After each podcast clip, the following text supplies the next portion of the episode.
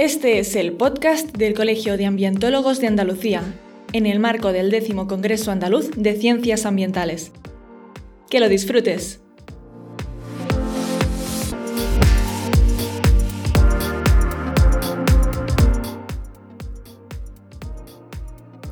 Buenas tardes, soy Enoc Martínez, director de trabajamediambiente.com y tenemos con nosotros a Paola Jiménez Belgar. Muy buenas, Paola. Hola, ¿qué, ¿Qué tal? ¿Cómo estás? Pues encantada de estar aquí contigo, muy orgullosa de salir en este fantástico podcast. bueno, eh, Paola, ambientóloga también, por supuesto. Sí, con mucho orgullo además. ¿Cómo te metiste en este sarao? No digo del congreso, digo de a ser ambientóloga. Pues tengo que decir que no soy de tipo de ambientóloga Capitán Planeta de toda la vida. Eh, me metí un poco porque tenía inquietudes muy, muy diversas y mi primo Nono hizo, mayor que yo, hizo ambientales y me contó que la carrera pues tenía muchas muchas salidas y demás. Te mintió y, ¿eh? Y sobre todo que me dijo que, que, tenía, que había un poquito de todo, ¿no? Y yo siempre tenía como la muchas inquietudes y digo, bueno, pues esto quizás me, me, me llene y me metí por ahí y desde el primer curso no tanto, porque no fui mucha clase al principio, pero después sí.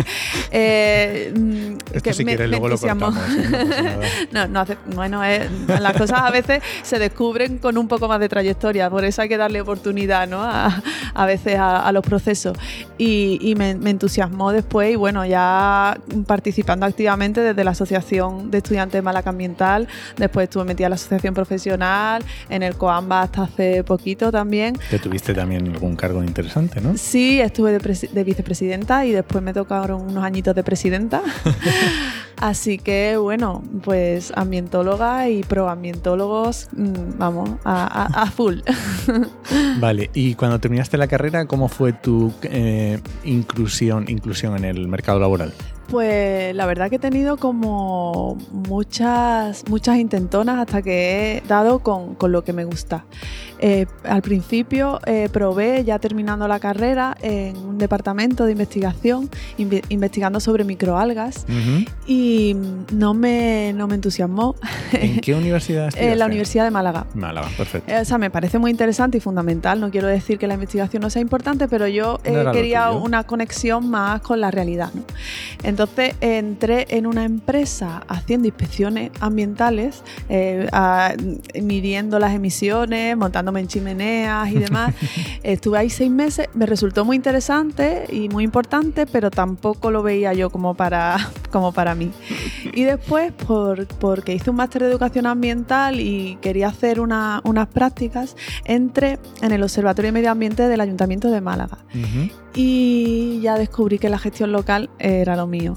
Estuve haciendo muchos proyectos, proyectos europeos, tuve la oportunidad de viajar mucho con proyectos y conocer gente de, de, toda Europa y fue una experiencia muy enriquecedora y sobre todo me di cuenta de, los, de cuánta falta hacemos en la administración local perfiles como los nuestros tuve la oportunidad de poner en marcha pues, la agenda urbana, la agenda escolar 21 y proyectos de participación ciudadana. No sé, fue como un aprendizaje muy diverso y que además veía traducido en la realidad local. Algo palpable, ¿no? Claro, y esto es lo que para mí me, me da la motivación. ¿no? ¿Y a día de hoy, cómo, en qué estás trabajando? Pues salí de, del ayuntamiento y, y ya fui autónoma. Ahora tengo una empresita que se llama Urbaneis y trabajo también para las administraciones locales, principalmente en proyectos estratégicos de sostenibilidad. Uh -huh. Hago agendas urbanas, también hago temas relacionados con el impacto en la salud. Eh, ahora mismo estoy trabajando en el Plan Local de Salud de Algeciras y también bueno, he tenido la oportunidad de colaborar con el Observatorio de Salud y Medio Ambiente de la Junta de Andalucía, elaborando guías eh, profesionales relacionadas con la salud y el medio ambiente. Y más o menos en ese. Y también tema de participación ciudadana me, me entusiasma y estoy ahí también formándome como facilitadora y ahí estamos trabajando. Es un tema muy interesante. Sí. Oye, y también has sido ponente en una de las salas. Sí. Eh, cuéntanos un poco. Bueno, la sala era en el bloque de cambio climático. Eso es. Y concretamente yo me he centrado en la emergencia climática, la salud en las ciudades. Uh -huh. eh, básicamente he contado la, importancia del entorno en el que vivimos, en nuestra calidad de vida y en la salud. Eh, cuánto se puede hacer desde la gestión local para hacer una planificación que ayude a tener una mejor calidad de vida y mm, finalmente lo he vinculado con cómo la emergencia climática también incide en este aspecto. Si ya es importante que desde la planificación se tenga en cuenta la salud, si consideramos también los impactos climáticos, todavía es más importante que se tengan en cuenta desde la gestión local a la hora de por ejemplo, em, eh, diseñar las zonas verdes. Aquí en Andalucía pues tenemos muchísima radiación solar y es curioso que se encuentran muchísimos espacios en nuestras ciudades donde no hay sombras.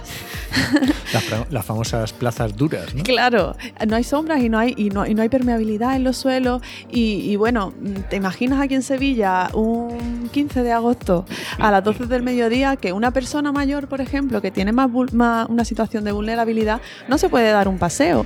Entonces, todas estas situaciones se tienen y se pueden gestionar desde, desde, la gestión local, ¿no? Solamente hay que poner el foco no solo en la sostenibilidad, sino también en la salud.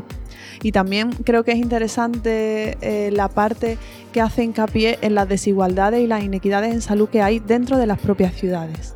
He dado algún dato de, de un estudio del profesor Antonio Escolar que hace un análisis por barrios y la esperanza de vida entre diversos barrios de Sevilla puede ser incluso hasta 14,6 años según en el barrio en el que vivas. Qué pasada. Entonces creo que esto es algo mm, que hay que trabajar y que se tiene que solucionar y creo que es preciso invertir justamente donde, donde más se necesita. ¿Y algún otro ejemplo, además de, ya hemos dicho, planificación de zonas verdes?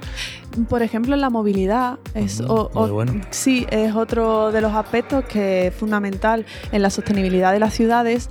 Eh, y aquí en Sevilla se ha visto claro, eh, cuando se ha creado la red de carriles bicis, eh, que parecía como algo que no iba a funcionar o bueno, a veces no, no confiamos en que si ponemos las herramientas la ciudadanía lo va a utilizar. Y se ha visto un cambio eh, brutal, lo digo por los compañeros que viven aquí en Sevilla, porque yo no vivo aquí en Sevilla, que la gente va a trabajar, eh, muchísima gente va a trabajar, a estudiar en bicicleta, entonces esto supone una reducción de las emisiones enorme, una mejora de la calidad del aire que respiramos y también mejora los hábitos de vida y tenemos una mejor salud. Doy fe de ello porque yo hacía muchos años que no venía a Sevilla y me ha sorprendido. Me ha sorprendido para bien la cantidad de carriles bici y la cantidad de personas andando en bici, que muchas veces ven los carriles vacíos. No, no, no, aquí están... Sí, sí, están funcionando de verdad porque ha habido un, diseño a conciencia y por personas eh, técnicas muy, muy competentes y al final se ha conseguido un resultado que creo que ahora agradecen todos los sevillanos y todas las sevillanas. Oye, y hemos hablado un poco de cómo afecta esto a los ciudadanos, pero ¿cómo cogen esto los municipios? Eh, cuando vas y se lo cuentas, ¿les cuesta de un principio, luego ya ven la...? A ver, yo siempre digo que para mí ya que un municipio se preocupe y por lo menos haga el intento ¿no? de generar el proyecto, algún cambio va, va, va a provocar.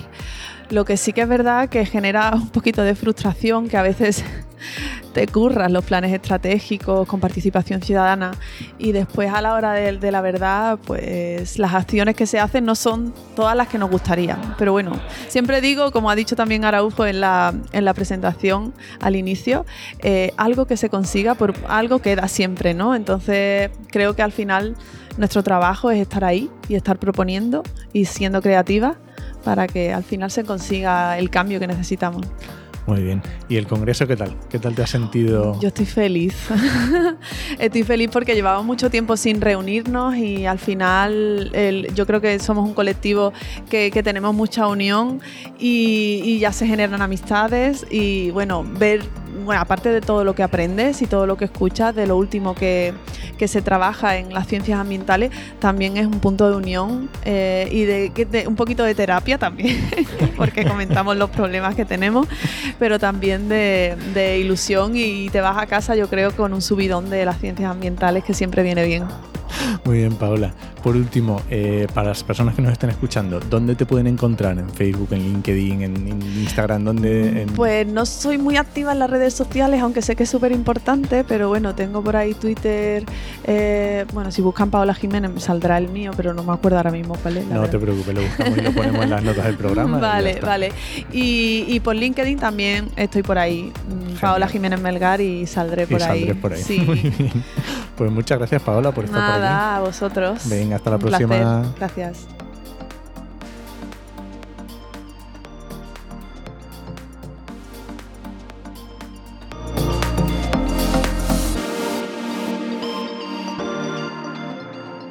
Un podcast del Colegio de Ambientólogos de Andalucía, realizado y producido por Oikos MSP y Red Podcastidae.